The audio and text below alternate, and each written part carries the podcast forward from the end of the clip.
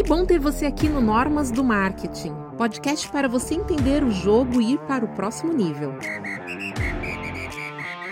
Sabendo das regras do jogo, 50% já está ganho. Você não perde tempo, conquista o seu espaço e evolui mais rápido. Ela é expert em analytics, consultora em internet, marketing digital, palestrante e professora na ISPM e USP e FGV. Falei certo, Leonora? Alô! E ela é também é CEO aí da Doutor Métricas. Vocês vão entender exatamente o que, que é esse canal que é incrível para quem caiu aqui por conta da chamada do Analytics aí. Nós vamos entrar nesse universo e eu não poderia trazer outra pessoa diferente senão a Eleonora Diniz. Esse nome, para quem está aqui no, no ecossistema do marketing digital, já conhece. Eu a conheci no evento da RD no ano retrasado. Acho que foi isso, né, Leonora? Que foi o último foi evento presencial? presencial, é. Então foi 2019. 2019, pois é. Logo que terminou o evento ali, depois piso superior ali, encontrei com ela, já abordei, ela foi super receptiva, uma graça, eu fiquei encantada. E aí já vem as perguntas assim na cabeça. Nossa, nesse meio a gente vê mais o pessoal aí, né, o time masculino atuando e vem essa mulher com tanta propriedade para falar. E eu fiquei, olha, assim, eu falei, olha, a mulher é poeta, que nem diz os baianos aí. Eu tenho a família baiana, fala nesses termos. Eu falei, caramba, que legal, que bacana, eu quero saber mais dela. Vou fuçar, vou chamar ela no LinkedIn, vou chamar ela em tudo quanto é lugar e vou acompanhar e tenho acompanhado realmente de fato o seu trabalho, viu, Leonora? Seja muito bem-vinda ao Normas do Marketing. Muito obrigada, Norma, pelo convite. É, muito obrigada aí por todos os atributos e elogios. É, vou te falar que é difícil, viu, tentar ser essa mulher porreta aí que você está falando, porque esse mundo no fundo, né, é, vamos dizer que é um mundo de tecnologia, né, esse mundo de dados e tal, que invadiu o marketing digital. E eu, como venho de um histórico de trabalhar com tecnologia e sempre trabalhando em áreas onde tinham muito mais homens do que mulheres, cheguei a trabalhar numa área que tinha 50 homens, eu e uma outra mulher. Então, é, sempre foi difícil lá no começo, acho que é uma quebra de paradigma que eu enfrentei lá em 87, quando eu entrei na faculdade, né? Nossa, se hoje já é um, assim, imagina em 87, cara. Eu imagino é. como que deve ter sido. É, não tinha nem banheiro pra gente no prédio, sabia? Só tinha banheiro no térreo. No térreo, no, nos andares não tinha banheiro pra gente. A gente tinha que descer no térreo para ir no banheiro. Aí depois a gente teve que brigar, tinha, tinha mais mulheres no meu curso, a gente brigou para ter banheiro nos outros andares. Aí a escola foi fazer uma reforma e colocou banheiro para gente. Olha só, estamos aí na, ainda nessas lutas pelo universo feminino. Tá chegando aí o Dia Internacional da Mulher. Olha só, né? Que bacana. Dia 8. É, 8 de março. E olha aí, já um presente aqui para a mulherada e mostrar realmente tem muito espaço eu acho que esse ambiente nosso aqui, eu, eu também enfrentei um pouco isso, porque eu comecei lá no ano 2000 que eu fiz o meu primeiro curso no Senai e também na minha sala era somente eu e mais duas meninas, o resto todos homens ali predominante ali para ser um desenvolvedor, um develop. E eu fiquei ali, eu falei, é aqui que eu vou ficar, porque aqui a concorrência é menor. É, é. Na verdade, para nós mulheres era, mas era uma batalha muito grande, porque por muitas vezes é, para os homens foi difícil começar a, a, ver a presença da mulherada né, na, na nas áreas de TI. Uhum. E de forma, é, de uma forma assim, muito, sei lá, genérica, né? O raciocínio lógico sempre esteve mais presente nos homens na infância, inclusive, né? Eles tinham um raciocínio muito mais rápido, porque às vezes jogavam bola, porque exercitavam as brincadeiras masculinas, exercitavam muito mais estímulo, raciocínio. E as femininas não. Mas eu acho que sempre fui fora da, da curva desde criança, então eu gostava sempre de matemática, é, e gostava também de, de ensinar, eu gostava de ajudar os meus colegas na escola, né? Então já vem de lá essa, esse meu lado né, mais é, lógico, e todas as minhas amigas foram fazer humanas, eu era a única que queria fazer, era a minha primeira opção era engenharia, não deu certo, e aí eu acabei me apaixonando pela computação, sem nunca ter aberto um computador. Em 84, eu fui numa feira de informática que tinha aqui em São Paulo, eu olhei para aquilo e falei assim, esse negócio vai ser o futuro vou fazer esse negócio. E aí já envolvia matemática e tudo mais, pronto, foi como uma luva. As empresas, ah, principalmente agora depois da pandemia, ficou muito mais evidente a importância do, do marketing, a importância dos dados. Ah, todo mundo foi para esse ambiente digital. A gente nem mais fala marketing digital, a gente fala marketing no ambiente digital porque o marketing é, é marketing. E essa questão dos dados transitando online, offline, eu, pelo menos, eu, eu, tenho uma percepção, mas eu gostaria de saber da, da, sua percepção quanto a esse novo cenário. Como é que você avalia o, o nível de consciência das empresas quanto à importância hoje da análise de dados? Isso ele está mais na camada de grandes corporações ou um pequeno empreendedor ele já entende, por exemplo, que ele precisa de um Google Analytics ao seu favor? Boa, boa pergunta, Norma. Eu que venho de um mercado uh, financeiro, né, 24 anos, para o banco, o dado é tudo, né? Então, as grandes empresas, sim, elas têm uma preocupação. Posso dizer que hoje em dia, algumas grandes empresas que eu atendi, muitas estavam já bem até que estruturadas, então eu precisei fazer pequenos ajustes, alguma orientação, e outras estavam se sentindo numa, num cenário bem complicado em termos de, de dados. Ela sentia que é, tinha algo errado. Então, muitas vezes as empresas até percebem que o dado é importante, mas ela também não confia naquilo que ela tem na mão. Por quê? Porque ela não sabe como aquilo chegou, como aquilo foi capturado, o que, que aquilo significa. Quando a gente começa a falar dos pequenos, quando eu comecei atuar como consultora em 2016 foi difícil, porque eu queria começar com pequenos. E os pequenos não entendiam. Então, o que, que eu tive que fazer? Por alguns momentos, eu tive que fazer palestras, eu tive que fazer lives para trazer aos pequenos essa visão do dado, que para ele ainda era muito difícil. Poxa, o que, que eu vou fazer? Passados-se aí, sei lá, três, quatro anos, eu já começo a ver os pequenos um pouco mais antenados. E aí muitos me procuram, sabe? Assim, às vezes é um pequeno empreendedor que, sei lá, ele tem um, um pequeno e-commerce, ou aquele usuário tem um site que tem um serviço que às vezes já tem uma grande demanda, ele começa a ver valor nisso, porque alguém já comentou para ele. Então, eu estou percebendo essa, essa necessidade, essa mobilização dos pequenos em querer ter. Mas ainda tem muita gente que nem sabe que isso existe, né? Isso é uma realidade. É isso que você falou, que na verdade você começou educando o mercado para que ele entendesse a necessidade Sim. e continua educando, né, Leonora? Até mesmo com seus conteúdos. É, em redes sociais, é, formando também profissionais é, quanto a isso. E isso também a gente que está aqui no background de algumas empresas, trabalhando como agência, a gente sente muito isso. Que as empresas elas ficam muito, muito perdidas quanto ao acesso, né, do, a gente chama aqui GA, né, o Google Analytics. Quando a, nós começamos a fazer o onboard de uma empresa que entra aqui na, na, na agência, começa a pedir dados, olha, você tem um acesso ao Google Analytics, aí tá, elas estão assim totalmente perdidas e é onde a gente começa fazendo aquilo que a gente chama de arrumar casa. Vamos arrumar a casa primeiro, vamos deixar tudo organizado, você tem que é, saber exatamente como que você acompanha as métricas, elas são super importantes. É, eu costumo até falar para não terceirizar isso. Às vezes o pessoal até quarteiriza, né? Passa para o diretor, o diretor para o gerente, o gerente para o assistente.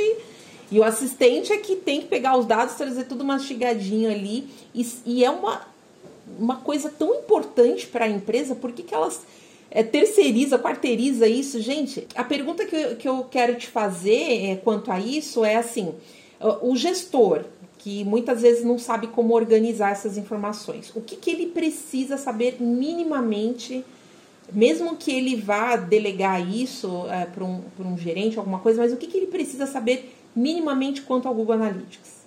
Boa aí a pergunta, Norma. Seguinte, você falou um ponto que é muito importante. A, é, na verdade, você citou duas coisas que são muito importantes. A primeira coisa é o seguinte: quando um gestor vai contratar esse serviço, às vezes ele não tem esse know-how dentro da empresa. Então, ele terceiriza. O grande dilema aqui é que na hora que ele terceiriza, muitas vezes ele entrega na mão da empresa, do consultor, quem seja quem for, para fazer para ele, mas ele às vezes não se envolve porque é difícil entender como é que o cara vai fazer as coisas, como é que o dado vai chegar. E aí, quando chega o dado, ele meio que ou ele se surpreende por um excesso de informação que ele não sabe como ele vai lidar, ou ele se surpreende às vezes pela falta, ou por uma codificação desses dados que às vezes não quer dizer muita coisa para ele, tá? E aqui, quando você delega para prestadores de serviço, uma coisa que muita gente se esquece, que na hora que encerra o contrato, esse dado pertence à empresa que contratou e não ao terceiro que prestou o serviço. Então, acho que aqui o gestor tem que ter essa primeira preocupação. Tá bom, estou chamando um terceiro, mas esse terceiro tem que me entregar os acessos como administrador de tudo que ele está usando. Então, é Google Analytics, é o Tag Manager, que é o gerenciador das tags para capturar os dados, é o Search Console, que é onde vão ter os dados é, de desempenho do site na busca sem anúncio, é o Google Ads. Eu, inclusive, tenho um post lá no meu site, eu também coloquei um post desse no LinkedIn, dizendo quem é o dono dos dados. E aqui eu digo o que é que tem que ser feito. Então, por exemplo, você é dono, você pediu para alguém, um terceiro, fazer a sua conta de Google Analytics? Tá bom, mas alguém dentro da empresa tem que ser administrador. Por quê? Porque o administrador faz tudo, inclusive desconectar o fornecedor, porque senão o fornecedor vai ficar com os dados dele. Uma coisa que eu já vi acontecer com alguns clientes meus, eles chegam aqui dizendo assim: Eleonora, eu não tenho mais os dados do meu Google Ads. Eu falei, como assim? Ah, então, porque a, agência que prestou o serviço para mim colocou as minhas campanhas na conta dele.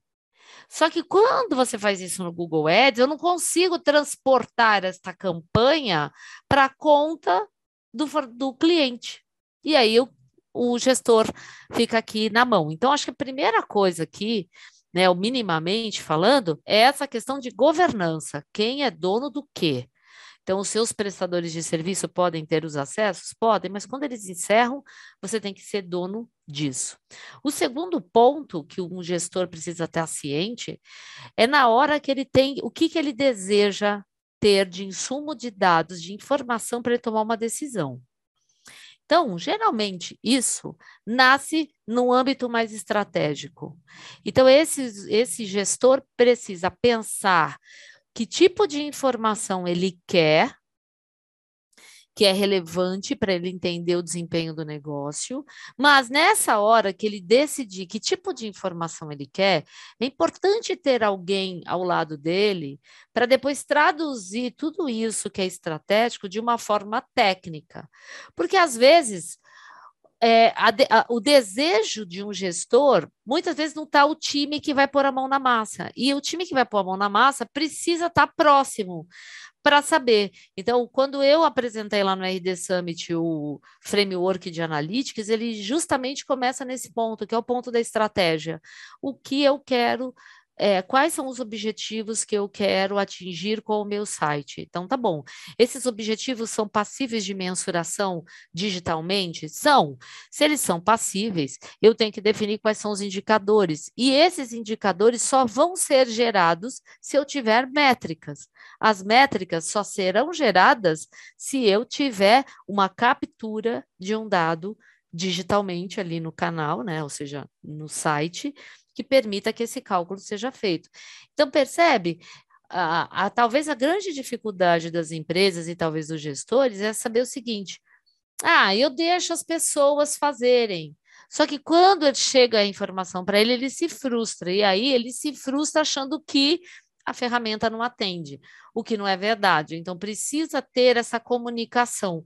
O que eu digo é para trabalhar com o Google Analytics, ou não só com o Google Analytics, com qualquer outra ferramenta desse que tem esse tipo de mecanismo de captura de um dado, você precisa trabalhar com o que a gente chama de uma equipe multidisciplinar. Então, você precisa ter gente que vai conseguir traduzir o desejo entender como vai ser a métrica que eu vou capturar para calcular o indicador e dizer para o gestor: olha, aquilo que você queria saber se está indo bem ou se está indo mal, está funcionando. É, você falou das métricas aí, é, e é uma das coisas que eu faço essa provocação com os clientes. Ah, eu quero dobrar meu faturamento e eu vou colocar X valor. Mas com base em quê? Que, da onde você tirou isso? Que você quer dobrar? É. E isso é com base no mercado, já tem concorrentes que fazem isso, coloca essa verba e consegue essa meta. Então, assim, às vezes é, eles estipulam um objetivo e sem dados a gente percebe que nós estamos apenas fazendo subjeções e você falou muito bem quanto a parece que a ferramenta não funciona ou então a equipe é incompetente que não está fazendo mas uma coisa que eu fico, olha, eu fico, vou dizer aqui, brava, viu? Olha, ou até revoltada. É quando a gente pede um, um. Uma, uma reunião com o gestor. Olha, eu preciso te explicar aqui o que está acontecendo, o que, que foi feito com o valor que você colocou. E a pessoa não dedica um, um tempinho para sentar com a equipe para entender o que está sendo feito. Então, assim, às vezes quando fala, eu não estou vendo de repente resultado, mas você não está vendo, mas você perguntou para as pessoas assim, olha, me traga aqui, eu não sei olhar o relatório e tirar conclusões, me explica aqui o que, que é esse relatório.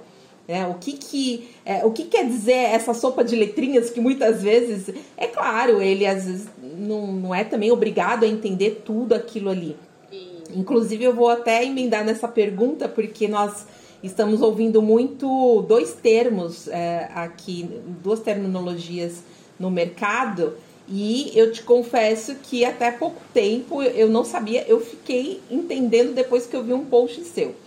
Qual que é a diferença aqui entre Business Analytics, o BI, e o Business Inteligente, né? O, é, BI. Aí, aí o pessoal fala BI, IB, BI. Gente, o que, que é isso aí? Tudo quanto é negócio. Bom, vamos fazer o seguinte: vamos voltar um pouco no passado. Quando a gente só tinha dados, não necessariamente do mundo digital, mas muito mais dentro do que a gente chama é, de um dado realmente da empresa, de desempenho da empresa, como ela está funcionando, a gente falava em business intelligence. Então, o business intelligence sempre está olhando para o que eu já coletei.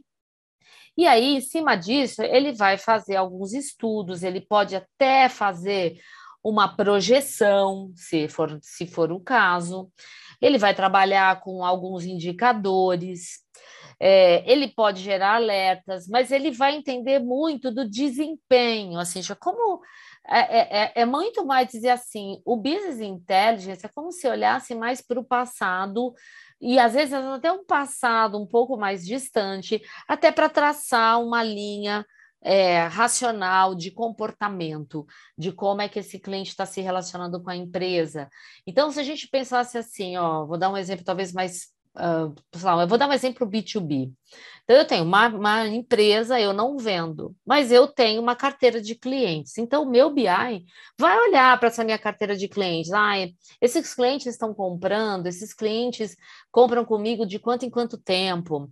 Eles orçaram alguma coisa e efetivamente eles compraram? Isso é tudo BI.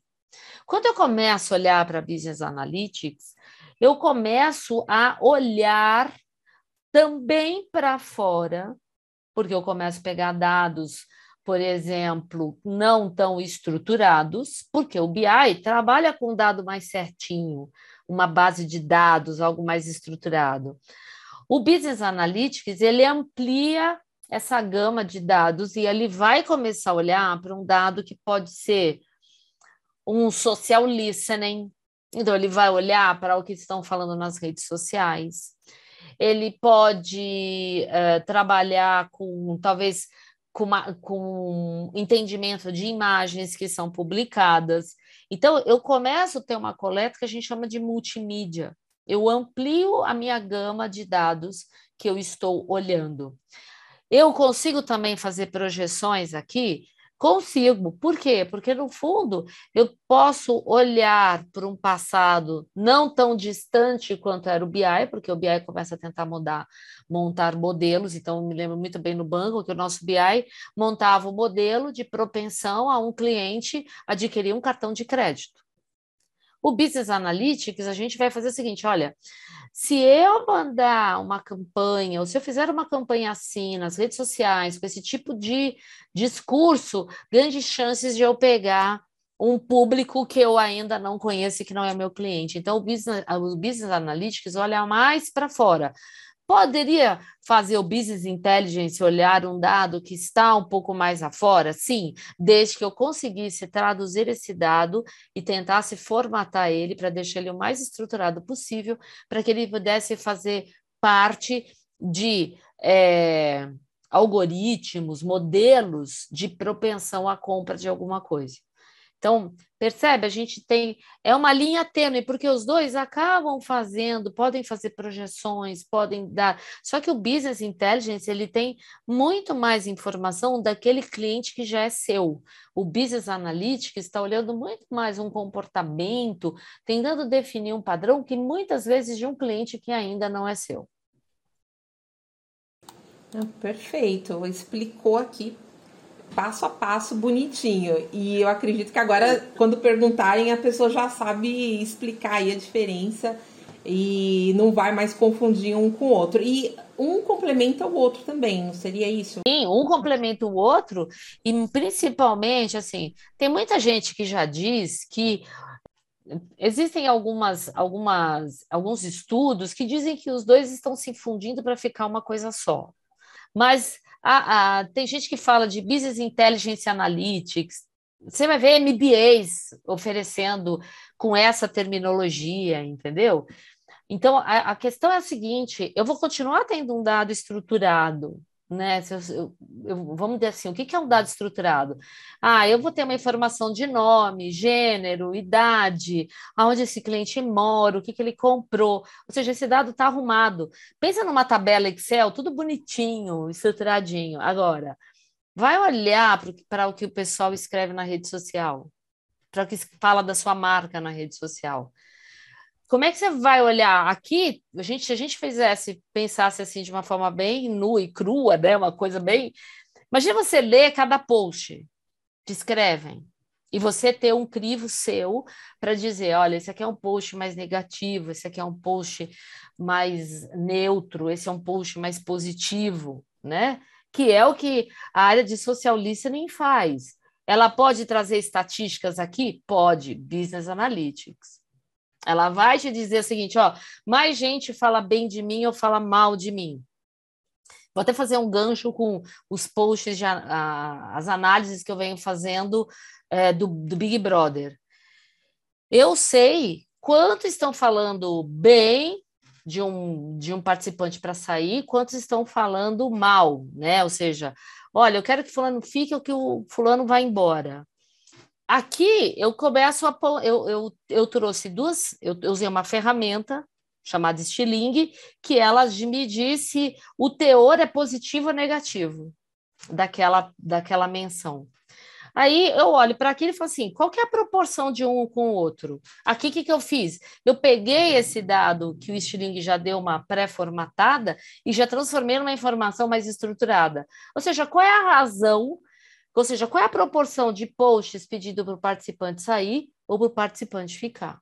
Percebe? Era um dado não estruturado que foi deglutido pelo pessoal do Stiling, que eu peguei esse número deglutido e transformei num indicador. Olha que interessante. Cada vez mais a gente vê que como as ferramentas, essa inteligência é absurda olha, aquilo que você pensar hoje tem alguma ferramenta que faz. tem alguém que vai te ajudar nesse processo aí. Você falou é, do, dos dados, inclusive, vamos supor, de um cliente que já tem os dados de clientes internos e a gente vê como que isso está sendo cada vez mais evidenciado pelas plataformas da importância de você capturar esses dados e você ter sua própria base, porque eles estão com a, a questão aí da LGPD, iOS 14 e tudo mais, eles estão cada vez menos uh, com a parte de é, aceitação de compartilhamento desses dados.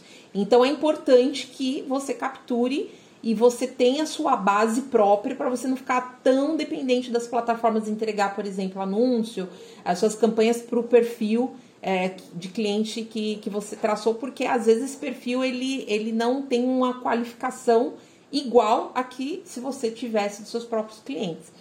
E, e, e mediante a isso, eu queria te perguntar sobre essas mudanças do, do S14.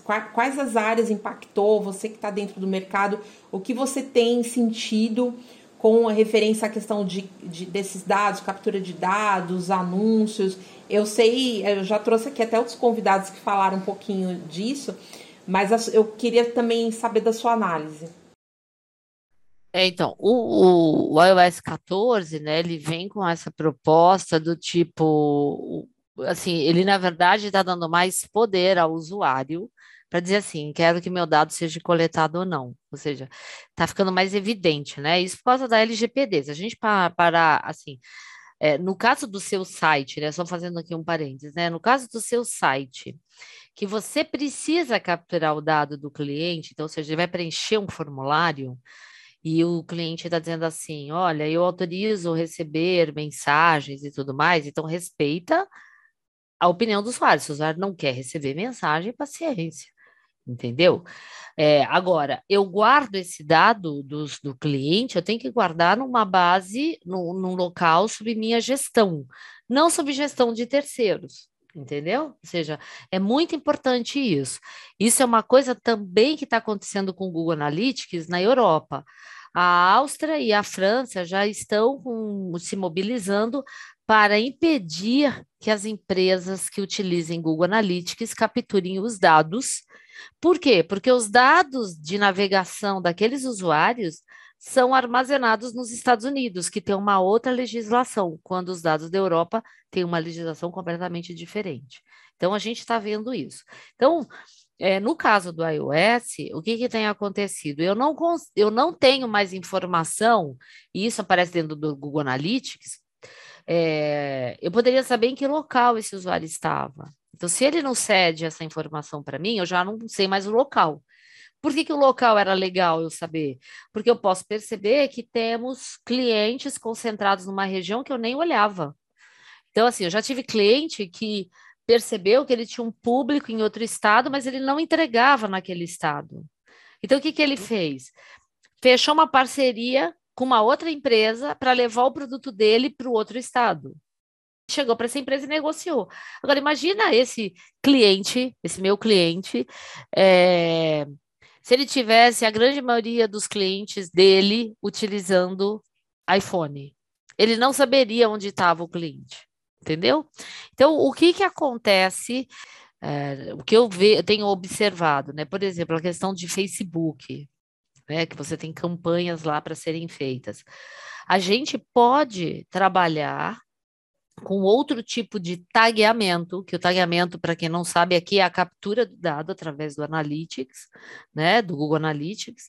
Eu posso ter um tagueamento é, que ele não vai acontecer do lado do navegador, porque como é que acontece o tagueamento? Ele acontece no navegador. Enquanto o seu cliente está navegando, aonde ele clica, o que ele, se ele move a tela, se ele faz alguma coisa, eu capturo para essas situações onde a gente tem esse problema com iOS e tudo mais, o que, que o Google é, é, conseguiu é, viabilizar para a gente quem usa o Tag Manager? A gente está trabalhando com uma captura, não mais nave no navegador, mas uma captura no servidor, que é o que a gente chama de back-end que a gente chama de server side, que é o lado do servidor. Quando eu falo client side, é o lado do cliente, é o lado do navegador. Então, eu não vou mais capturar. Aí você fala assim, mas Leonora, como é que eu faço isso? Na verdade, toda vez que eu clico num botão, esse botão sai do navegador e vai para o servidor dizendo: olha, alguém fez uma requisição, alguém apertou um botão, eu vou ter que entregar uma nova página para ele, ou eu vou ter que fazer tal coisa. Então, ao invés de eu capturar na visão do cliente, eu capturo na visão do servidor. Vou ter menos dados? Vou, mas eu consigo pelo menos capturar o mínimo. Mas assim, o que, que vai acontecer? Eu vou conseguir capturar parcialmente esse dado podendo dizer, olha, o usuário fez tal coisa, mesmo ele estando no celular. Então, eu não vou conseguir saber qual é o celular dele, eu não vou conseguir saber se é iPhone, se é tal coisa, tal coisa. Eu não vou saber, mas eu sei que tem um usuário que está me requisitando. Então, eu consigo salvar isso. Olha, a, a, olha o, a volta que a gente tem que dar para capturar um dado, né? Olha só, já temos aqui um, um pouco da aula que realmente a Eleonora deu aqui para a gente sobre essa parte é, da gente taguear. É, isso daí que você falou, é, Eleonora, quanto à ação do usuário, seria também um pouco daquilo que a gente usa, por exemplo, uh, uh, os scripts do evento que ele faz, seria isso? Você está dizendo assim, o evento, você está dizendo o evento como evento de Google Analytics, é isso? Isso, de, de, de tag. A tag é, então, de evento. É, então, essa, essa tag de evento, por exemplo, eu posso disparar uma tag de evento é, olhando o lado do servidor, entendeu?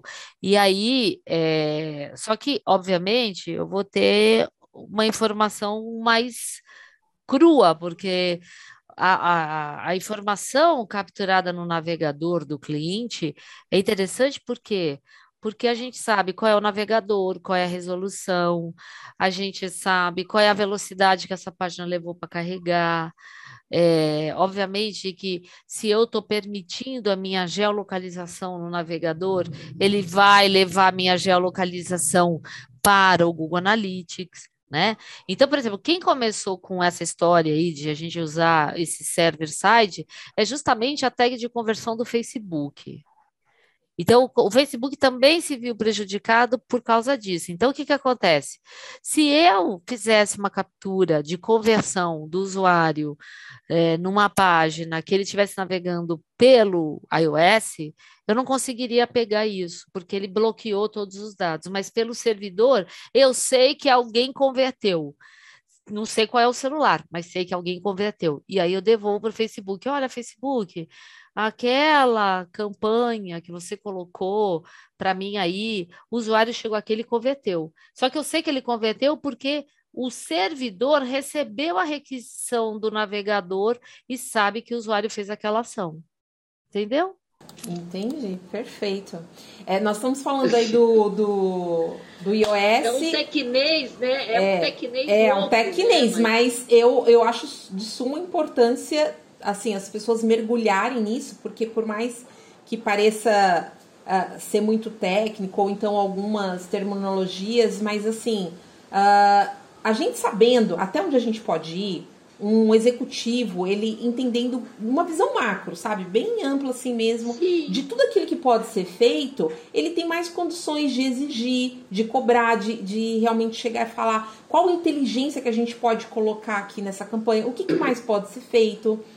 É, isso que eu acho legal, porque é, quando assim, a gente tem um time envolvido, e aí quando eu digo time, é realmente assim, todas as pessoas envolvidas é, de campanha, que às vezes vai até mesmo com o atendente que está ali pegando uh, uh, o pessoal ali no contato do WhatsApp ou contato de um formulário de um site tudo mais, que vai trazer dados muito interessantes para a equipe que está fazendo a inteligência das campanhas. Quando tudo isso fica numa harmonia, é aquele, aquele famoso todo mundo ganha. Né? E, e aí as coisas vão fluindo é, de uma forma mais assim, poxa, estamos fazendo isso daqui com direção a algo baseado em algo, baseado, como eu disse anteriormente, em, em alguns dados. E aí nós falamos aqui do, do, do iOS, mas também. Deixa mas eu também só fazer um parênteses é, para deixar claro, assim, eu, eu, eu, gosto muito de trabalhar com analogia, e você estava falando aqui, me veio na cabeça uma analogia muito simples de entender o que é o client e o que é o server. Vamos pensar num restaurante, tá? Você chegou, pediu um prato. Olha, estou aqui, pedi um omelete. Tá? Vamos fazer um negócio bem simples. Se eu quero um omelete com queijo, tomate, presunto, aí você tem o garçom, certo? Ele anotou seu pedido, levou seu pedido para a cozinha. A cozinha não sabe que foi a norma que pediu. A cozinha só sabe que foi pedido um omelete com queijo e presunto. Então, o que, que, que é a cozinha? A cozinha é o servidor. A cozinha é o cara Legal. que vai enviar e dizer assim: olha, alguém pediu um omelete aqui, mas eu não sei se é homem, se é mulher, se é casado, se está sozinho. Eu não sei, eu só sei que alguém pediu, entendeu? Quem é o transmissor dessa informação? É o garçom. Então, o garçom, o que seria tecnicamente falando? É a hora que eu clico e essa informação é mandada para o servidor. Simples assim. Então, o que vai acontecer? Eu sei que se eu chegar, tiver que contabilizar no final do dia, eu vou saber assim: olha, foram pedidos é, 10 omeletes com queijo, tomate e presunto, certo? Só que eu não vou saber nenhuma informação desse cliente, zero. Só quem sabe e quem guardou essa informação era, tipo assim, o restaurante. O restaurante sabia, mas ele não tem como guardar isso. Por quê? Porque é o iOS 14, é o, Android. O Android também vai ser assim, tá? Perfeito, adoro essas analogias. Agora acho que ninguém tem mais dúvidas quanto a isso. E assim, é, nós falamos do iOS e também falamos do, do Android, assim, de uma forma geral com relação a, a LGPD. Eu queria saber de você, sim, os principais impactos com relação a isso. É, a partir do momento da, limi da limitação, daquilo que a gente pode ou não taguear. Assim, o que, como é que você vê assim os pontos principais que mais impactaram com, com essa questão da LGPD? Olha, eu acho que o, o ponto maior que eu vejo aqui é, é, e que eu já vi acontecer muitas vezes no Analytics, eu tenho até medo quando eu olho isso. Eu acho que as pessoas terem, assim, o Analytics, né, o Google Analytics, não é uma ferramenta para você guardar um dado sensível. Acho que as pessoas começaram a se preocupar mais com essa questão do dado sensível, né? Então, uh, o, o Google Analytics não é uma ferramenta para a gente guardar o dado sensível. Você quer guardar um dado sensível, você tem que guardar numa base local sua. E aí eu já vi alguns, já apareceu clientes aqui no minha, e já apareceu cliente, é, nem cliente grande, tá? Assim, cliente pequeno, mas já apareceu gente que quase foi meu cliente, que quando eu fui fazer uma análise, eu tomei, assim, um susto, né? Numa empresa pequena, tá? É empresa muito grande, com dado sensível dentro do, do Google Analytics. Então, é, eu, eu percebo que, assim, as pessoas Estou é, começando a se preocupar um pouco mais com isso, né? Mas às vezes falta um pouco de visão para como eu amarro isso. Como é que eu posso amarrar? Então, eu posso taguear no Analytics dizendo que um cliente de ID 2, e isso sim, se o cliente permitir né, a gravação desse cookie para que eu faça isso, o cliente de ID 2 fez tal, tal coisa. Aí, tá, quem que é o cliente ID 2? Poxa, esse cliente ID 2 já estava aqui na minha base, eu sei que ele se logou, eu sei quem ele é, e eu sei que é Eleonora, por exemplo. Ah, Eleonora entrou aqui, ela visitou tal coisa, tal coisa, tal coisa. Então, é possível fazer esse nível de, de captura e de amarração desde que eu tenha uma abstração. Ou seja, eu continuo não gravando os dados sensíveis desse usuário, mas eu tenho os dados sensíveis na minha base interna. E aí, obviamente, que eu tenho que respeitar é, o desejo do cliente de que ele não quer que o dado dele seja salvo. Então, só que vão ter situações que não tem como. Então, imagina aqui, Norma, que você, sei lá, está atendendo um cliente e ele é uma. Ele, ele trabalha com seguros. Eu preciso dos dados do cliente. Porque como é que eu vou orçar para ele? Então, tem situações que, assim, não é porque eu não posso mais capturar o dado, Vão ter situações que elas são obrigatórias eu capturar o dado, senão eu não presto o serviço para o cliente. O que eu tenho que ter é essa preocupação de que esse dado está armazenado num local que é seguro, que eu não vou ter terceiros que vai pegar aquela base e vai vender ela, na, sei lá, aqui em São Paulo, na 25 de março, entendeu? Daí teu nome aparece na boca do sapo, de tanta gente que, você entendeu? De tanta gente, do seu dado tava, foi mal administrado por alguém que espirrou na internet por um monte de, de locais, né, de lugares. Então, a gente precisa ter esta consciência de guardar esse dado. Então, por exemplo, eu tenho lá no meu site, você preenche o formulário, você não quer que eu te procure? Então tá bom, você tica lá, eu tenho o seu dado, guardei, mas eu não posso te procurar, porque você não me deu permissão. Então eu tenho que respeitar o desejo do cliente, entendeu? Agora, se amanhã ele reclamar e falar assim, poxa, você nunca mandou e-mail para mim, eu sei, mas eu sempre respeitei o seu desejo de que você não queria receber o e-mail meu. Gente, e isso é muito, muito sério. Assim, eu vejo que algumas empresas estão brincando com isso, não estão levando a sério a questão ainda da, da LGPD. É, e empresas grandes, como você falou até que você foi analisar.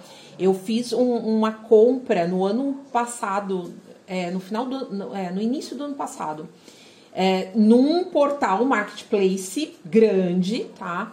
E eu fiz essa compra para minha mãe, então ela não, não tem muita familiaridade, ela pediu para mim fazer essa compra, eu coloquei o meu e-mail. Gente, na mesma semana começou a chegar um monte de e-mail de outras empresas com o nome dela, chamando pelo nome e tudo. Outras empresas mesmo, que não tem nenhum tipo de conexão, não é parceiro, não é nada dessa, dessa empresa.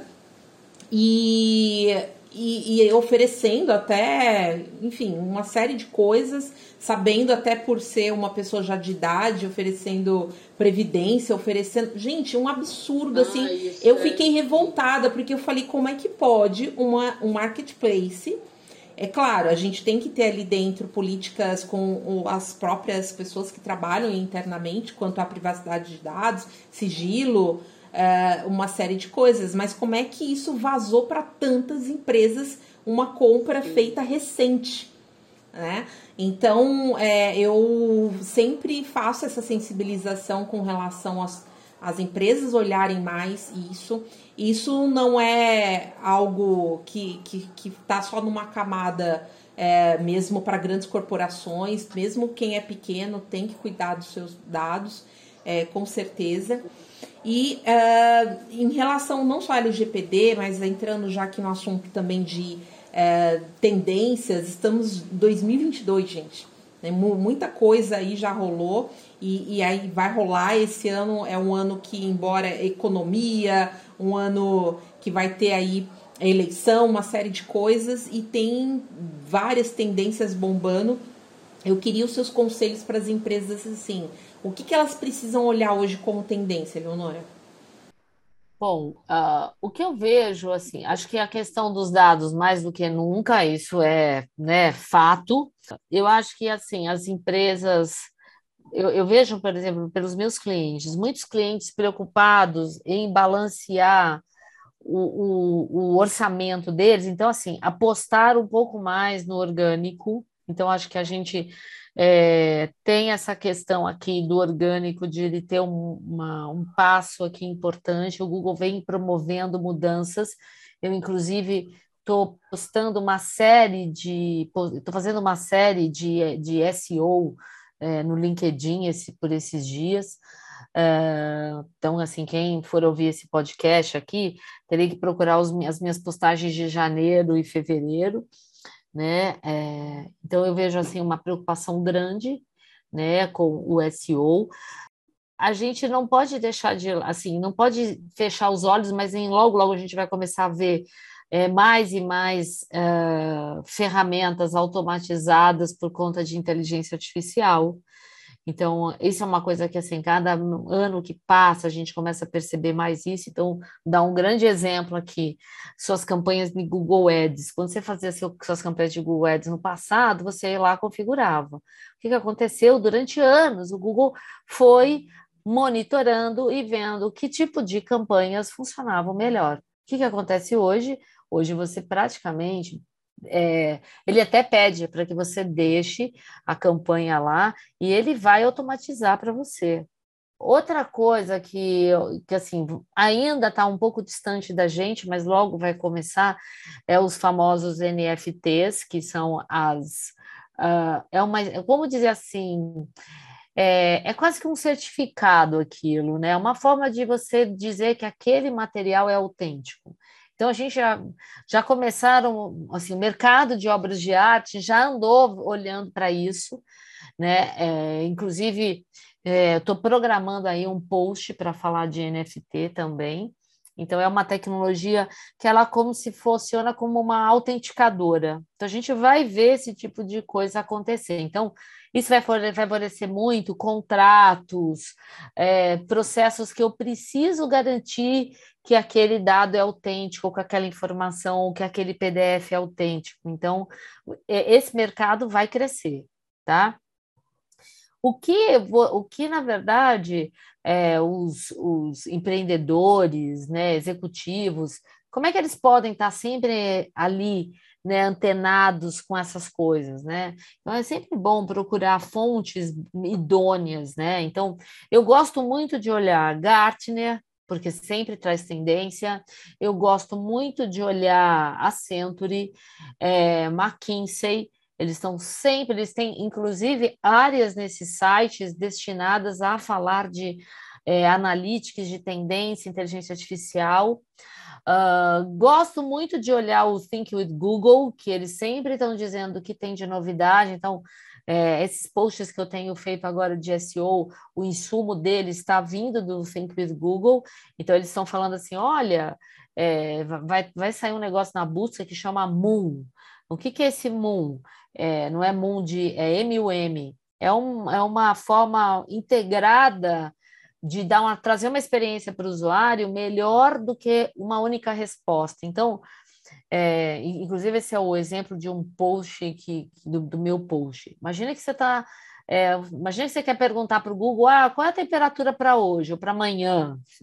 Ele vai te trazer uma resposta simples, já tem fontes idôneas que vão trazer a temperatura. Agora, imagine que você está andando e de bicicleta e a sua, sei lá, o teu a, a tua marcha quebra, né?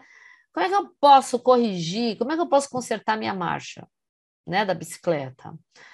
É, o que eles dizem, né, o Google, que você pode, através de uma busca com a imagem, ou seja, mostrar o seu câmbio quebrado da bicicleta, e ele vai coletar origens de, das, dos mais diversos dados.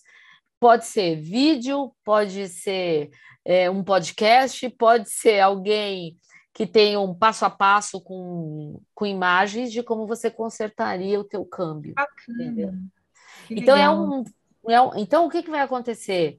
Por isso é que eu digo que as empresas estão já começando a se preocupar muito.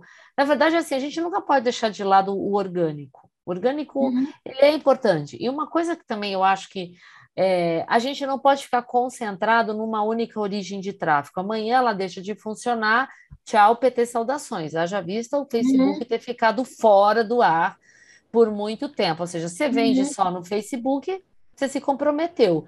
Então, eu acho uhum. que uma coisa que as pessoas tinham que se preocupar é de ter um tráfego distribuído por diversas origens.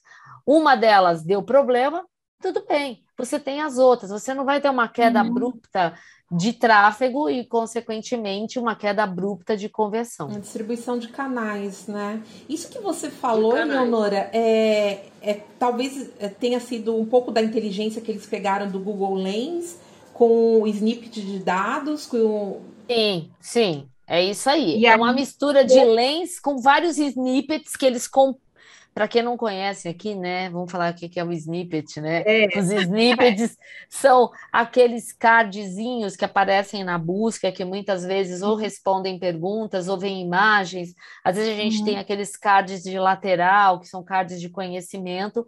Então, esses caras são snippets. É quando o Google compila alguma informação que já está tá ali no banco de dados dele, que veio de vários sites. Então, às vezes eu posso perguntar como é que faz o tal de omelete com queijo, presunto e tomate? E uhum. aí ele vai vir até umas perguntinhas pré-definidas que ele vai pegar de alguns sites de receita. Então, a combinação desses snippets com o que a gente viu do Lens há um tempo atrás, Isso vai gerar uma nova experiência de busca, onde ele, para atender uma busca mais complexa, que você levaria, sei lá, você faria 20 buscas, 15 buscas, 8 buscas, ele resolve numa, num resultado só. Incrível. É por isso que a importância da gente fazer essa distribuição de, de conteúdo, ter as melhores respostas, claro, né, com qualidade, é, para que o usuário chegue até a gente, mesmo porque cada vez mais está competitiva essa questão dos anúncios, né, valores lá em cima de, de CPC, enfim, e aí a gente tendo essa questão orgânica, a gente fica menos é, né, dependente também é, dos anúncios para poder Sim. aparecer, senão tem alguns clientes aqui que tem negócios muito concorridos e eu falo, você vai virar sócio do Google, sócio da Meta agora, porque o que você vai ter que colocar ali de verba de orçamento por conta do, do seu negócio e, e em comparação de outras pessoas que já estão ali, ó, luz à frente, que já distribuiu muita coisa de conteúdo aí, pulverizou muito a informação, você vai ter que correr muito se você quiser estar tá ali. E aí vem aquele senso de urgência que o pessoal pensa que CEO se faz em três meses. Vira realmente um desafio muito né? grande para a equipe. Tem que ralar, tem que ralar para conseguir conseguir um lugar ao sol aí do nosso famoso buscador, né? Com certeza. É que o Google sempre fala, né? O conteúdo é o rei, né?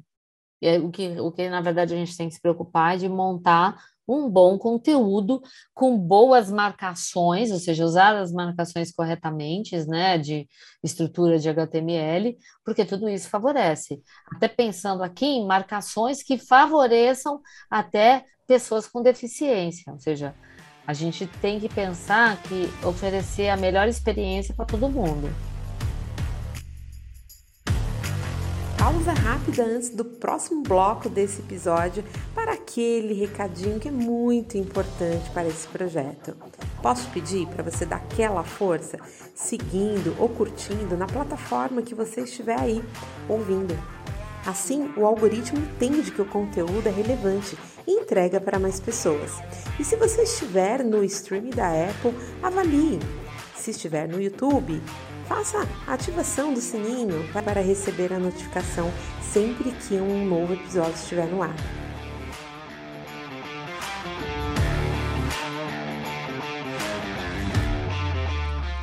Este podcast tem o apoio de Life Strong Energy Drink, o único energético ultra zero do Brasil, que te dá força para o seu trabalho e tudo mais que precisar. Life Strong. Strong Your Life.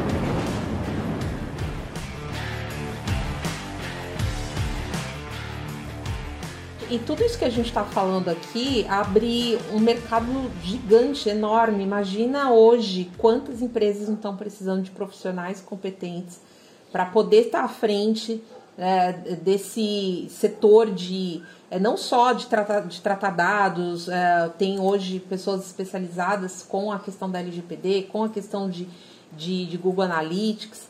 E, e, é uma profissão que a gente nem fala mais que é do futuro, é atual, é agora, é, é para ontem, aliás, né? Um, um analista de, de dados. É, quais são suas dicas, assim, Leonora, para quem deseja investir nessa carreira hoje? Que tudo que a gente falou aqui tá mais do que óbvio que é, é, é algo que a gente provavelmente, se eu estiver falando besteira, né, você me corrige, tem muito mais demanda do que profissionais hoje para poder atender? Bom, respondendo aí essa profissão que não é mais do futuro, que é do presente, né? É, o que eu percebo, uh, se a gente fosse olhar um, um tempo atrás, a gente não tinha essa pluralidade de atividades. Né? Então, à medida que vão aparecendo mais e mais ferramentas, a gente vai percebendo mais e mais carreiras, né? É, e aí vertentes, às vezes, dentro de uma mesma carreira. Então, o que, o que, assim, como é que eu tenho visto essa movimentação? Eu acho que vai ter que ter um profissional que. O profissional de desenvolvimento sempre vai precisar existir. E ele, se ele, eu já peguei alunos fazendo curso meu, ou até mesmo nas faculdades, né? Então tem gente de tecnologia querendo entender de marketing. Por quê? Porque ele se diferencia. E já vi gente de marketing querendo fazer alguma coisa em termos de tecnologia o que, que acontece? O, o, o, os profissionais que já têm um pouco de conhecimento em tecnologia, quando vai para o marketing, é muito mais para entender qual é o mindset, o que, que ele, o que, o, como ele pode ajudar o cliente né, a extrair a melhor informação ou preparar a melhor tela e tudo mais. Aí, o time de marketing, quando vai para a tecnologia, o que, o que aprender um pouquinho, ele quer aprender o que pedir. Olha, como é que eu peço melhor para não ter um retorno uh, ruim? Né? Porque existe um abismo. Existe muitas vezes a falta de um profissional que fala dos dois lados, que fala do lado de negócios, de marketing, que fala do lado técnico. Eu fiz esse papel por anos. Acho que desde que eu entrei na internet em 99, eu fiz esse papel. Eu executar, eu, eu era um profissional de TI que fui atrás, fui conhecer as áreas de negócio e tem, falava assim, como é que eu traduzo isso da melhor forma? Então, eu acho que assim, eu acho que a gente tem profissionais que que se quiserem seguir a área de tecnologia, tem que entender um pouquinho. Acho que a gente tem que ser um profissional hoje que tem que olhar um pouquinho das outras coisas e dizer assim, ó, a minha essência está aqui, minha essência está na tecnologia, mas eu entendo um pouco do marketing, eu sei conversar com aquele cliente, eu sei conversar com o cara que mexe com os dados. Então, assim, um profissional que hoje está sendo muito valorizado, que muita gente fala que é o tal cientista de dados. Esse é um profissional que, além de entender de tecnologia, ele vai ter que entender de ferramentas que estão muito próximas ao mundo da matemática. Então, o Python, o R, que são ferramentas que nem, por exemplo, eu não programo em Python, mas eu já fui fazer curso de R duas vezes. Por quê? Porque eu preciso entender como é que o R funciona. Então, se amanhã eu quiser fazer uma aplicação, eu falo, gente, posso usar o R, dependendo do porte da minha aplicação, talvez eu tenha que usar o Python. Então, hoje em dia, quem escolheu estudar matemática há uns tempos atrás, ou seja, né, me lembro antigamente, quando a gente falava assim, ah, o que você vai estudar? Vou estudar biologia, vou estudar física, vou estudar matemática. Eu falei, mas, gente, você quer vai estudar isso para fazer, para ser professor, né? Poucas áreas utilizavam esse perfil. Hoje em dia, esse cara é, é a peso de ouro, então, quem estudou matemática consegue ma manipular muito bem os dados. Por quê? Porque você usa muitas funções matemáticas para quê? Para trabalhar com previsão, para trabalhar com tendência. Então, você, a gente é um, é um mundo técnico que, se bem utilizado, você consegue dar um direcionamento estratégico, porque você fala assim, ó, você poderia, vou dar um exemplo aqui do que poderia ser uma previsão. Imagina que você tenha uma campanha e ela está sendo veiculada em vários locais. Né? Você tem vários canais com essa campanha. Ou você utiliza né, vários canais, independente da campanha. Aí o que, que vai acontecer? Você poderia, que nem você falou, olha, a empresa, ah, eu quero dobrar de faturamento, eu vou dobrar o dinheiro que eu gasto? Às vezes não. Com o modelo matemático, você vai entender qual dos, das campanhas tem maior propensão. Então, o que, que você faz? Eu quero pensar numa projeção de, de dobrar o meu faturamento, ou querer aumentar 50%, eu posso ponderar o gasto de onde, né? Ou seja, de, de qual canal eu vou gastar.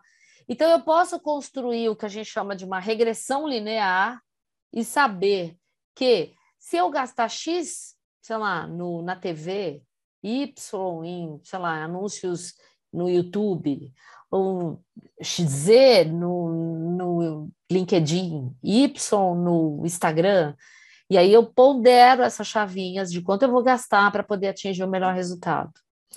E aí, por isso é que, na verdade, a gente acaba tendo profissionais e aí, quem, quem se aproxima mais de conseguir fazer essas coisas de matemáticas? É o time de tecnologia. É o time que tem esse viés técnico, que gosta dessa área de exatas. Então, as áreas de exatas se tornaram muito importantes. Outra coisa que a gente não pode deixar de lado são os times de UX. Por quê? Porque quem é de UX tem que pensar na experiência que ele está oferecendo para o cliente. Mas se esse time de UX entender da captura de dados, ele vai projetar uma tela que vai facilitar a captura depois. Então percebe como as áreas se inter, elas estão interligadas? Então você, um, um analista hoje de dados, Se ele tiver um pouquinho de conhecimento do X, ele vai falar assim para o usuário, assim, olha para o cara do X, então, tá vendo? Gostei disso, mas assim, na hora de implementar, nós vamos ter que fazer a implementação dessa forma, dessa forma, por quê? Porque aí eu vou ter o dado certo. Se eu tenho dado certo, eu vou atender a marketing, eu vou atender ao estratégico, entendeu? Então é muito difícil dizer assim, por que caminho você quer? O que você tem que perceber é o seguinte: o caminho que eu for, eu tenho que pensar, de alguma forma, isso tem que gerar dados, isso vai ter que gerar alguma informação dentro desse time, né, de, desse mundo de, de é, digital, né? Então, é, é muito importante você pensar assim, como é que essas capturas funcionam? Que tipo de informação? Se eu começar a ter esse viés do dado e para quem ele vai, já é um avanço substancial. E aí, assim, se tem alguém aqui que está ouvindo, quer começar a fazer do zero, gente, o Google tem um monte de, de cursos gratuitos de iniciação. Então, se você procurar o Google Analytics Academy ou o Eds Academy, você vai ter alguns cursos lá básicos para você já entender desse universo né? Agora, um outro, um outro viés que é legal é ir lá no Facebook, ele tem uma área chamada Blueprint, cheio uhum. de curso gratuito para fazer, entendeu? Então, o que, que a gente percebe? A gente não é mais um profissional de uma área só. Eu nunca fiz marketing, Norma. Nunca. Nunca estudei os conceitos ali a fundo de marketing. Mas eu, quando fui fazer meu MBA, eu tive lá algumas aulas de marketing, mas eu sempre gostei do tema marketing. Então, como eu acabava me relacionando com muitas áreas dentro do banco, eu acabei criando um perfil meio que plural, que eu falava com as áreas de produtos, eu falava com o time de relações com investidores, que é o time que publicava os conteúdos para balanço do banco, mas eu falava com os times de marketing. E aí, nessas horas, eu sei, eu era o profissional, vocês terem, assim, né, falando aqui um pouco só da minha experiência profissional, eu atendia todo o banco com relação à análise dos dados. E quando eu atendia uma área, eu olhava para os dados dele, ele falava assim para mim: então, mas o que, que eu levo para o meu diretor na reunião? Eu falei: não, vamos pensar o seguinte: essa informação aqui é bacana de você levar. Vamos ver se você cresceu, se você diminuiu o tráfego eu tentava fazer aquele, aquela pessoa entender o que era indicador, o que era importante. E esse é um outro ponto que muita gente sofre. As pessoas acham que qualquer coisa é indicador, e não é. Até mesmo para fazer as perguntas certas. É, você entra no, no Google Analytics, tem uma série de coisas ali que ele pode te entregar. Mas sem você saber Sim. exatamente o que, que eu quero ver, qual que é o indicador que é importante para minha empresa nesse momento. Então, é, é como se você estivesse entrando num, numa planilha de, de, Excel, vendo vários números, várias coisas, mas você não está conseguindo entender. Então, a, embora ter uma interface bacana, que aliás, é, antigamente demorava de mudar a interface, né? Agora tá uma mudança atrás da outra. Muito rápida. Muito, muito rápida, gente. Para você conseguir estar tá ligado ali, é, tem que fazer uma imersão e ficar ali direto. E eu acredito que, acho que até você deve ter passado por algumas situações quando te pergunta o que, que você faz, qual que é o teu posicionamento, não ter exatamente uma headline para falar, né? Ai, é difícil. Gente, como isso é difícil, né? É... Porque olha só, olha a minha formação. Minha formação é uma formação híbrida, completamente. As pessoas me chamaram de maluca quando eu fui fazer tecnologia em 87, me formei em 90. Era meu curso era um curso intensivo, três anos, tal. E aí eu não podia fazer pós. Meu curso era um curso de tecnólogo. Ele me preparava para o mercado, mas algumas empresas não me achavam, não consideravam meu curso um curso de graduação. Aí, bom, tudo bem. É... Chegou um ponto que o meu chefe no banco falava assim: Olha, você não quer fazer outra coisa? Ele perguntou: Você não quer fazer uma pós? Eu falei: Eu não posso. O MEC não, não reconhece, hoje já não, é, não acontece isso. Eu falei, tá bom, vou fazer, preciso fazer outra graduação. Ele, o que você quer fazer? E aí, Norma, eu acho que eu atirei no que vi, acertei no que não vi. Eu falei assim, olha, eu gosto muito da área de design. Eu quero fazer design, mas eu quero trabalhar com comunicação visual. porque eu fazia muito trabalho, e essa é uma área que também é importante, tá? Que a gente chama de data vis, que é visualização de dados. Eu fui fazer um curso de design, e aí uma faculdade de design bacharelado, quatro anos. E aí eu decidi que é, essa área era uma área interessante, porque eu gostava muito dessa coisa de trabalhar com a visualização, com os materiais que eu entregava dentro do banco. Só que quando eu encerrei meu, meu, minha faculdade, meu TCC era sobre vídeo, inclusive tem tá lá no meu site, tem no YouTube, eu apresentei meu TCC no programa do João Soares, e aí eu, por causa disso, eu fui parar na internet. Quando eu cheguei na internet, eu descobri que design era algo extremamente importante. O que, que eu acabei de falar? O time de UX. Só que o design, naquela época, era muito mais o visual. Hoje, o design é muito mais abrangente. Por quê? Porque além de eu pensar no design, pensar na, pensar na funcionalidade, preciso pensar na experiência daquele, daquele usuário que está ali utilizando né, aquele site. Então, na época, a gente não falava tanto disso. Né? Imagina, eu me formei em 98, a gente não falava disso. Quando eu entrei no banco, quando entrei nessa área, na verdade, eu comecei, aí caiu essa história de, ah, olha, nós vamos começar aqui a trabalhar com web trends. Eu falei, mas o que, é isso? Ah, é uma ferramenta que vai medir audiência e tal. Eu falei, ah, tá bom, vamos mexer, né? já tinha trabalhado com dados no banco, agora só vou trocar o tipo de dado. E aí, beleza. Eu cheguei a fazer curso de gestão de projeto, eu fiz curso de metodologia Scrum, eu tenho o certificado de Product Owner, que é o, o profissional que olha o produto que é o dono do produto, que é o que entrega o produto quando a gente trabalha com a metodologia, Scrum. Imagina, eu fiz curso de PMI, que é o curso da metodologia tradicional de desenvolvimento de projeto. Estudante é, serial, a Leonora. É, estudante serial. Aí eu resolvi fazer um MBA de gestão estratégica de negócios. Aí o pessoal falou assim: Nossa, mas você está na tecnologia, mas por que tu vai fazer gestão estratégica? Tem que fazer em TI. Eu falei: Não, gente. Eu quero enxergar os outros mundos. Por quê? Porque eu sempre via uma frustração do lado do, do cliente dentro do banco, no meu cliente interno, que era outra área, que vinha falar comigo. Qual era o dilema dele? O dilema dele era: poxa, a TI não me entrega o que eu quero. Por quê? Porque a TI não conseguia entender. Aí a gente precisa falar de comunicação. Como é que eu interpreto a necessidade? Como é eu percebo a dor dele? E assim, né, uma das coisas que além de fazer consultoria, de ser professora, de fazer minhas postagens, eu decidi montar uma plataforma, que é o famoso Doutor Métricas, que finalmente, depois de dois anos de desenvolvimento, a gente vai colocar ele na rua. Qual é a proposta dele? A proposta dele é justamente atender aquele público que não sabe que dado ele tem que olhar, ele fazer esse papel. Então, por exemplo, o médico, você chega no médico e você vai lá, fez seus exames, certo? Ele vai olhar. Você olha os dados assim, você fala assim, ah, mas o que quer dizer esse colesterol? Sei lá. O que é o triglicérides? O médico sabe, né? E o médico vai dizer, Norma, você precisa diminuir o seu consumo de açúcar porque o seu, a sua glicemia está alta. Então, o doutor Métricas, a proposta é essa: eu olhar para os dados que você vai conceder a permissão a mim, e eu vou dizer para você, então, Norma, olha aqui, você está com custo por aquisição baixo? Provavelmente sua campanha está performando mal. Entendeu? Ou seja, te ajudar nessa análise. É claro que a gente vai lançar um beta. É, isso aqui era para acontecer. Se não tivesse a pandemia, a gente tinha lançado antes, mas a pandemia também nos atropelou, tanto eu e o meu sócio.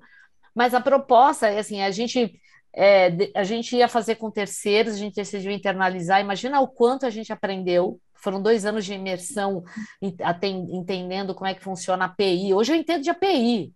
Hoje eu entendo de Google Cloud, entendeu? Ou seja, eu, eu acabo sendo um profissional que vou olhando algumas áreas eu me aprofundo, outras eu entendo um pouco, para dizer assim: olha, a hora que eu precisar disso, eu sei o que isso vai agregar para mim.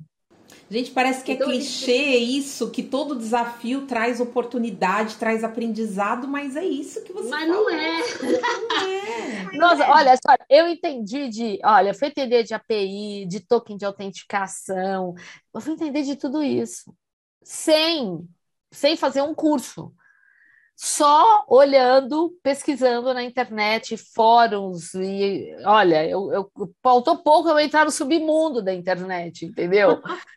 Mas é, eu acho que o desafio move a gente, sim, eu acredito muito nisso, demais. E eu acho que a gente não pode, assim, é, tem muita gente que tem aversão à novidade. Gente, tem que olhar o que tem de novo aparecendo.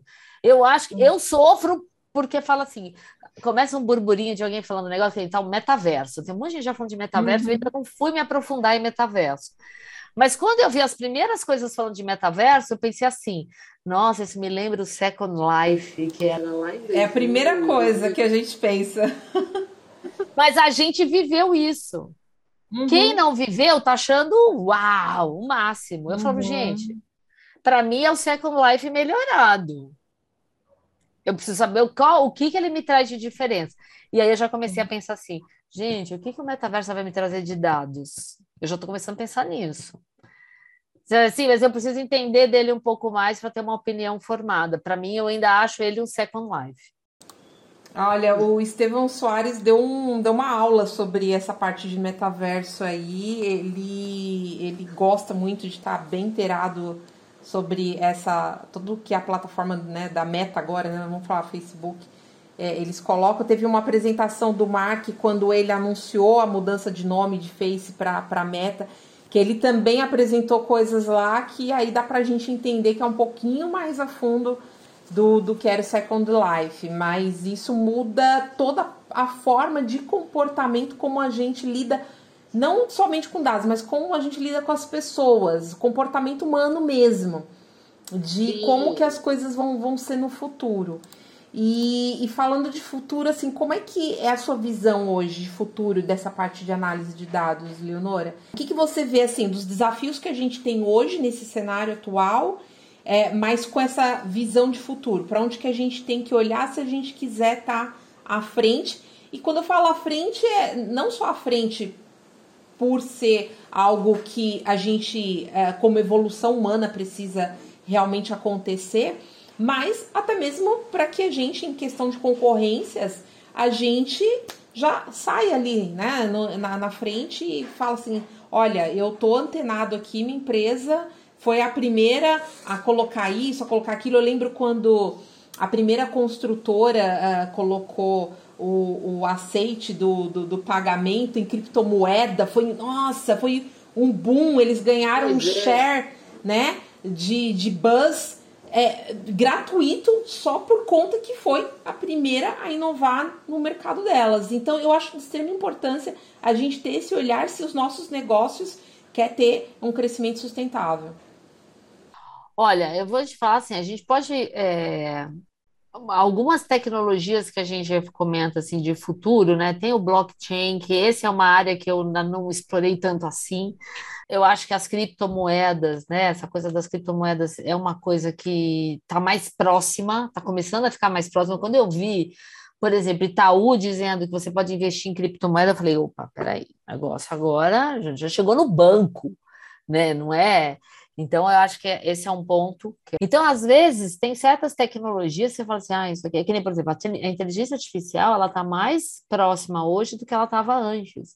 Eu fiz curso de inteligência artificial lá em 89, 87, 88, mas a gente aprendeu o conceitual. Hoje a gente percebe ela muito mais presente, né?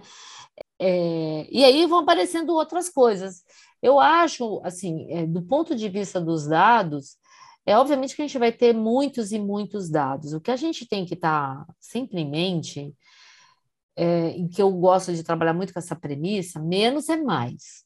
Às vezes, muita informação mais te atrapalha e não te ajuda a direcionar. Então, é, eu, eu acho que a gente tem que sim olhar para as tendências, o que está acontecendo, se o metaverso vai ser um, uma plataforma de negócio ou não, a gente tem que estar tá antenado, porque pode ser que você perceba uma oportunidade ali e fale, pô, vou para lá, né? Mas pensar muito bem como é que você vai medir, porque muitas vezes as pessoas investem e depois elas não conseguem medir o retorno disso. Uh, eu acho que a questão da gente usar as coisas em nuvem, é algo que, pelo volume de dados, é algo que eu percebo que assim se consolidou de uma forma brilhante. Então, o que, que seria a gente usar algo em nuvem? Né? Eu não tenho mais o meu dado processado num computador aqui, eu estou com ele processando ele na internet. Então, eu tenho o BigQuery do Google, eu posso ter uma process, um processamento em nuvem na Amazon, eu posso ter um processamento em nuvem na Azure da Microsoft, cada um com seu banco de dados. Essas empresas que são idôneas aqui, elas têm um trabalho importante com relação à LGPD. Então, eu ganho, eu consigo ter meus dados numa nuvem com a segurança de que esse dado não vai vazar. Mesmo as empresas conservadoras, elas têm que ter essa abertura para testar né? é, novas tendências, Sim. novas tecnologias, é, dar, dar essa oportunidade, mesmo que seja um pouco né, mais conservadora um ali, piloto. mas fazer. Um piloto, é. É que nem eu, eu vou lançar meu, meu Doutor Métricas aqui. Ele vai ser um piloto. Eu não sei se, se o piloto for tão bem recebido pelas pessoas, ele já entra na rua. Senão eu vou voltar a fazer uns ajustes e aí eu solto ele na rua entendeu? Ou seja, eu estou uhum. saindo, estou soltando aqui é, é uma forma diferente de eu mostrar o dado para as pessoas, né? E aqui é, eu estou partindo dessa premissa: o menos é mais. Eu estou entregando a informação certa para você tomar uma decisão boa, não um monte de dado que não significa nada, que não quer dizer nada. E tem uma outra, um outro ponto que é muito importante, Norma. Não importa a tecnologia de mais alto nível avançado o pensamento crítico é nosso. A Marta Gabriel fala isso, deixa isso muito claro. Nós temos um pensamento crítico, a gente tem condição de dizer se é bom ou se é ruim. Você pode se basear nos dados para tomar uma decisão? Pode, mas se você quiser tomar uma decisão diferente, porque você está olhando um outro dado que talvez alguém não deu tanta importância assim, tudo bem. Agora, se você quer usar o seu feeling para fazer isso, tudo bem, o risco é seu. A decisão final é sempre sua. A decisão final é sua. Olha só, dos cinco paredões que eu fiz, que eu fiz análise, eu acertei quatro. Eu errei o do Douglas, porque na minha visão, o Douglas, na minha visão de dados, o Douglas saía do paredão, saía, ele seria eliminado. Porém, quem foi eliminado foi a Nayara, e os dados não mostravam a Nayara como sendo. Só que o que aconteceu? Eu olhei um pedaço dos dados. Eu deveria ter olhado, ter feito um social listening e ter olhado na internet quais eram os desdobramentos de postagens que falavam para o Douglas ficar, qual era o desdobramento, qual era o alcance dessas postagens. Isso talvez me fizesse mudar que a minha decisão estava errada. O que aconteceu agora na última, no último paredão que estava a Bruna? A Ludmilla é, mobilizou um monte de gente para dizer, olha, fica a Bruna, fica a Bruna. E aí eu resolvi fazer um listening muito rápido. E o listening estava concentrado em três grandes, estava concentrado na Ludmilla, obviamente, na Boca Rosa, que é a Bianca, acho que é Bianca o nome dela, e na Cleo Pires. Sabe o que aconteceu? Elas têm seguidores comuns. Então, no fundo, elas estavam falando entre elas mesmas. Se elas tivessem atingido alguém fora dessa rede deles, que era uma rede mais fechadinha, e essa pessoa tivesse explodido, aí talvez a Bruna ficasse e não tivesse sido eliminada do paredão, como aconteceu ontem. Olha que bacana, é uma análise bem isso, né? Que você falou até no início aqui do usar o business inteligente, né? E, e, e o business analytics seria isso, né, Leonora, no fundo? E é isso. Então, então você percebe que assim vão existir tecnologias o tempo inteiro. A gente tem que ir lá testar para ver se ela me atende? Tem. Adoro testar ferramenta. Nossa, falar, se eu perder aqui a conta, eu devo, eu devo ter mais de 500 logins salvos aqui. Eu tenho um cofre de senhas porque eu não consigo mais guardar senha. Mas eu testo e eu falo assim, eu, poxa, essa ferramenta é legal porque ela me traz isso. Ah, essa aqui é legal porque ela me traz isso. E cada vez que alguém me fala de uma nova, eu quero ir lá testar. E aí, o que, que vai acontecendo? Eu vou eu vou compondo o que eu acho que vale a pena de olhar.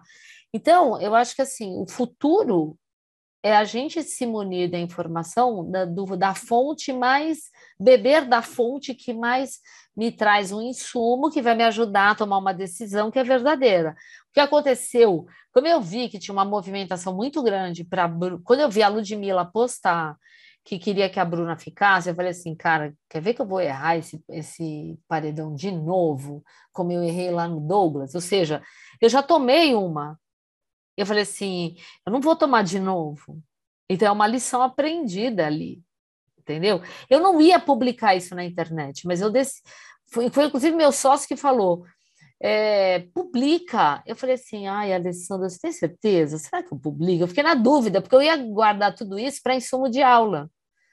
Mas tem sido muito bacana, porque, na verdade, você quer saber? Se eu errar, vou dar a cara a bater e vou dizer para as pessoas aonde foi que eu errei ou o que, que faltou. E é justamente isso que eu estou falando. A gente a gente está olhando para um insumo de um dado que é parcial, que não representa tudo. E esse é um grande aprendizado.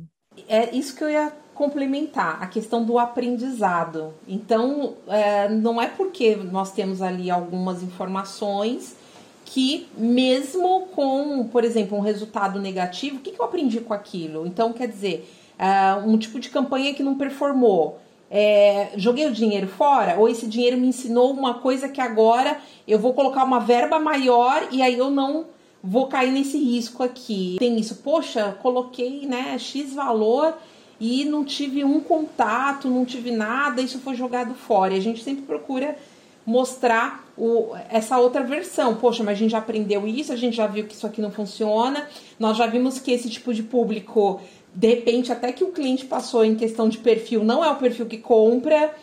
Uma série de coisas a gente conseguiu de informações com, com esse valor que foi colocado. Então, isso eu acho muito interessante. E, nessa altura, eu acredito, você falou do Dr. Métricas, eu queria que você falasse tanto do Dr. Métricas, se você já tem previsão de lançamento.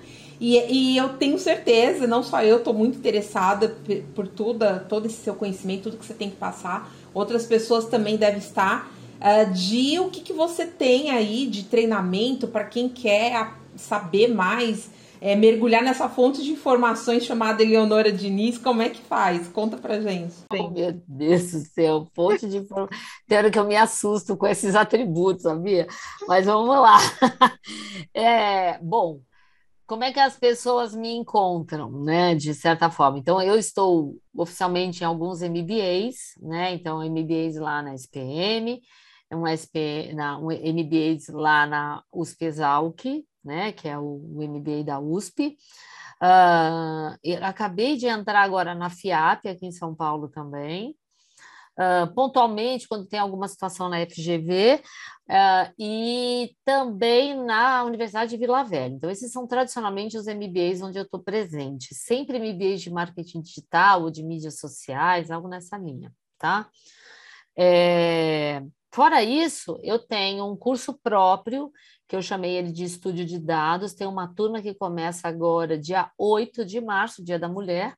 Começa, Dia Internacional da Mulher. Dia 8 de março começa uma turma de Estúdio de Dados Analíticas. É um curso onde eu falo tanto de GA quanto de GA4, que é a nova versão né, do Google Analytics. É, por que, que eu falo das duas? Porque o Google ainda pede que a gente tenha as duas versões. Por isso é que eu trago isso em aula. É, é um curso onde a gente fala da estratégia, mas também a gente vai lá fazer um tagueamento básico para entender como é que eu traduzo aquela, aquele desejo da estratégia em um tagueamento, tá? Então, é, isso é, o, é aquilo que eu falei, a gente sai do nível estratégico e vai no nível mais técnico. Então, os alunos presenciam isso, vivenciam isso. Depois, obviamente, a gente vai partir para todos os processos de validação, configuração e, obviamente, as análises. Vão ter certas atividades que a gente faz, principalmente, que é uma, uma dor de muita gente, é fazer o gerenciamento de campanhas. Como é que eu trabalho com a melhor parametrização de campanha para ter um bom resultado dentro do Analytics? Então, a gente também faz isso. E a gente faz isso tanto para GA quanto GA4. Tá? Então, esse é um curso, depois eu deixo com você, Norma, o link, tá? É, e Doutor Métricas, a gente está querendo fazer um piloto agora em março. É, a gente está com uma landing page muito simples, ainda não tem apresentação de nada, está lá doutormétricas.com.br. Então, quem quiser participar desse piloto, pode deixar seu e-mail lá, que a gente, assim que a gente, a gente vai abrir é, provavelmente para os clientes, para as pessoas que já foram meus clientes, que já estão com tagueamento mais arrumadinho, provavelmente eu vou começar a fazer um beta testers com eles, e depois a gente já lança, já avisa essas pessoas que querem entrar já nesse processo de lançamento, né? Deixa o nomezinho lá, né? Aí não tem jeito, tem que deixar o nome. Se não deixar o nome, eu não consigo avisar. LGPD, né? O, o, o doutor Métricas, ele então, por exemplo, ele faria um papel, por exemplo, uma empresa que é, tem uma verba limitada, não consegue ter um profissional de, de Google Analytics, ela consegue. Os dashboards dele. Ela consegue colocar no doutor Métricas, então, e aí ela já começa pelo não, menos fazer o, o, básico, né? De pegar os dados ali e ter uma tradução para ela tomar decisões. Isso mesmo. Então, assim, para usar o Doutor Métricas, você vai ter que ter Google Analytics e Search Console. A gente vai começar com esses dois. Depois a gente vai explodir aí para outras ferramentas, tá? Para outras, outras fontes de dados. Mas a ideia básica é começar com o Google Analytics e Search Console, e aí o que, que vai acontecer? A gente pega esses dados e os reportes foram desenhados por mim. Vão ter dashboard de audiência, vão ter dashboard de conversão, vai ter dashboard para quem trabalha com receita, tem receita em e-commerce, vai ter dashboard para campanha e vai ter dashboard de SEO. E esse, esse talvez eu acho que é um dos que eu mais gosto, porque eu trabalhei muito tempo mexendo com esses dados de Search Console, então eu trago uma proposta de formatação completamente diferente, uma visão diferente dos dados para você poder tomar uma decisão com relação aos conteúdos que você tem que publicar. É, eu falei que empresa, mas até mesmo, de repente, um profissional, um gestor de tráfego, ele precisa tomar algumas decisões na próxima estratégia dele, só que ele não tem né, um companheiro ali para fazer isso. É, um, eu, um eu agência, por exemplo, né? Isso. É, ele pode usar o Doutor Métricas para compor a equipe. Pode. pode. E isso surgiu, na verdade, Norma, olha que interessante, né? Como às vezes é, a, a dor ou o problema te leva a fazer isso, ou seja, um aprendizado, um erro, não necessariamente um erro, mas eu comecei atendendo uma pessoa, é, foi minha primeira cliente, e eu queria ter algo para monitorar o desempenho daquilo que eu estava fazendo para ela. Então, eu estava montando um dashboard para mim. Você entendeu? O Dr. Métricas começou desse jeito. Porque às vezes a gente quer montar um negócio e você vê o seguinte: minha estratégia tá, está funcionando, o que eu estou direcionando está tá acontecendo. E aí, quando eu comecei a montar aquilo, eu mostrei para ela, ela falou: Nossa, Léo, que legal, eu gostaria de ter um negócio desse para consultar. Quando ela falou isso, eu falei: Eureka! Eureka! Eu tenho que fazer esse negócio não com o meu, não, não de termos tão técnicos para mim. Eu tenho que fazer isso de uma forma mais amigável para quem vai consumir. Hum. Entendeu? Então, se eu trouxer essa hum. visão com dados que são muito chaves, informações que são muito importantes de serem olhadas. E eu vou te falar, estou cansada de fazer análises para clientes. Então, eu já tenho uma gama de informação que eu sei que as pessoas vão querer olhar. Entendeu? Uhum. Então, fica mais fácil. É, não só ter que olhar, mas como você disse, já um resumo do que, que ela tem que fazer, qual é o próximo passo com aquilo ali, que eu acho é que é o mais passo? importante. Tá, eu olhei tudo isso aqui. Agora, o que, que eu faço com isso, pelo amor de Deus? Isso, a, ideia, a ideia da plataforma, ela te dá uhum. dicas uhum. do que você. Claro, eu vou aprimorando isso ao longo do tempo, né? Por isso que eu estou falando de inteligência artificial. Inteligência artificial é uma coisa que eu acho que é super importante. Fui, é, antes da pandemia, eu, eu fui fazer um curso de análise preditiva como aluna especial de mestrado, Olha isso. Fui eu lá fazer um curso de análise preditiva de dados. E durante a pandemia, eu fui fazer um curso de comportamento do consumidor. Só que nada a ver com dados totalmente mais empírico, uma coisa muito mais assim, uhum. entender uhum. E, obviamente, que tinha uma parte desse comportamento que se traduzia em experimento. E aí o experimento tinha dados. Então eu falava assim, nossa, que legal isso, né? Aí eu gostava, eu gostei disso, essa parte do experimento. Era algo que eu falava assim, era uma coisa meio caixa preta para mim. Como é que isso funciona? Então, o que eu quero fazer agora? Eu vou pôr as pessoas para experimentar a ferramenta, vou fazer uma pesquisa com elas, quanto que elas gostaram, o quanto elas acharam que aquilo vai ajudar, o que, que precisa, você entendeu? Ou seja, tentar fazer uma pesquisa quali, quanti, para poder saber o que, que aquilo vai, como eu posso melhorar a plataforma. Gente, genial, genial. Bem, olha, a, o, nossa conversa aqui deu um flow tão grande que até passou do tempo, mas eu acredito que quando tá, né, a coisa bacana, é isso que geralmente acontece mesmo. Eu tenho certeza que as pessoas querem saber mais como encontrar você aí nas redes sociais. Queria que você passasse seus arrobas para continuar essa conversa aí no inbox e tudo mais. É, com certeza eu vou querer que você volte aqui, porque eu tô vendo que assunto não vai faltar. E, e também, Leonora, queria assim, suas considerações finais aí para a gente poder encerrar, que eu já tomei bastante seu tempo, mas assim, eu sei que a audiência ganhou muito, muito.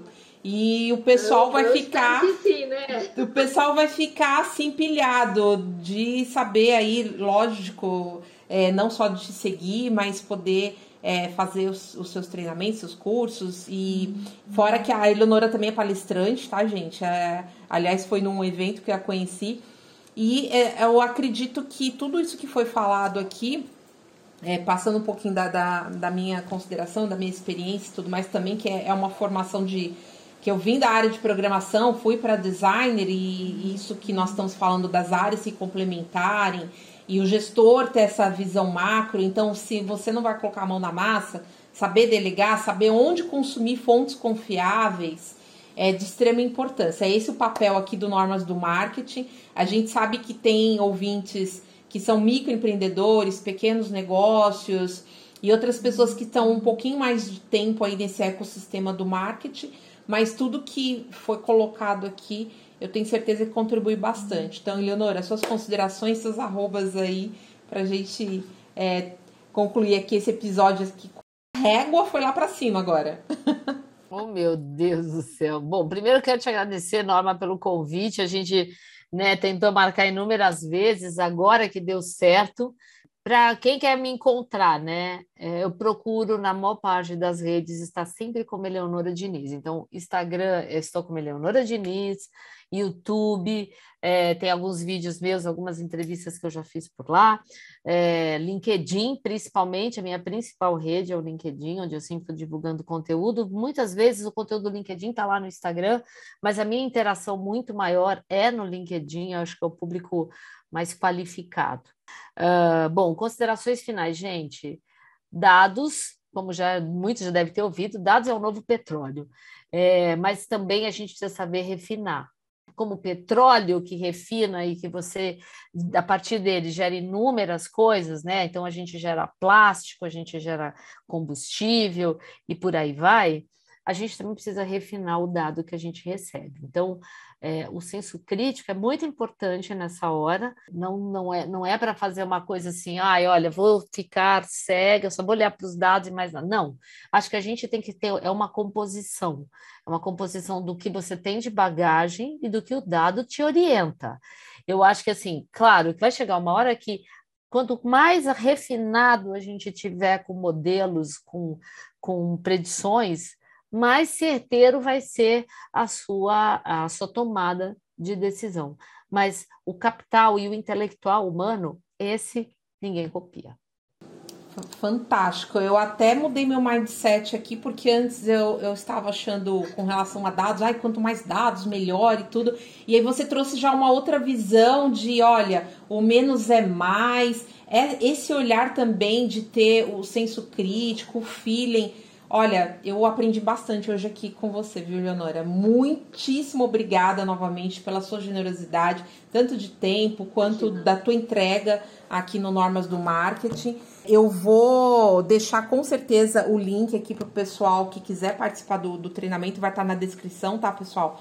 Do, do episódio. É, no Instagram também nós vamos colocar aí alguns cortes, os famosos cortes aqui, que acho que o pessoal já vai ficar com aquela pitada ali de curiosidade de ouvir aqui na íntegra. Olha, eu só desejo muito sucesso, que a gente possa se encontrar aí em mais eventos ou tomar um café. Vou ter o maior prazer de continuar esse bate-papo aqui com você, viu? Tá certo, com certeza. Quem sabe a gente se encontra no próximo RD, né? Tô torcendo para ter RD Summit esse ano. Tô com muita vontade de ver gente. Eu consegui fazer uma aula presencial esses dias. É, faz muita diferença esse contato com pessoas. Ah, faz. A, a, energia é outra. Eu também. Eu gosto muito de ver. De ver e óbvio, a gente tem que tomar um café, né? Quando você estiver em São Paulo, Norma, pode me avisar. Quem sabe a gente consegue se encontrar. Com certeza. Farei uma questão.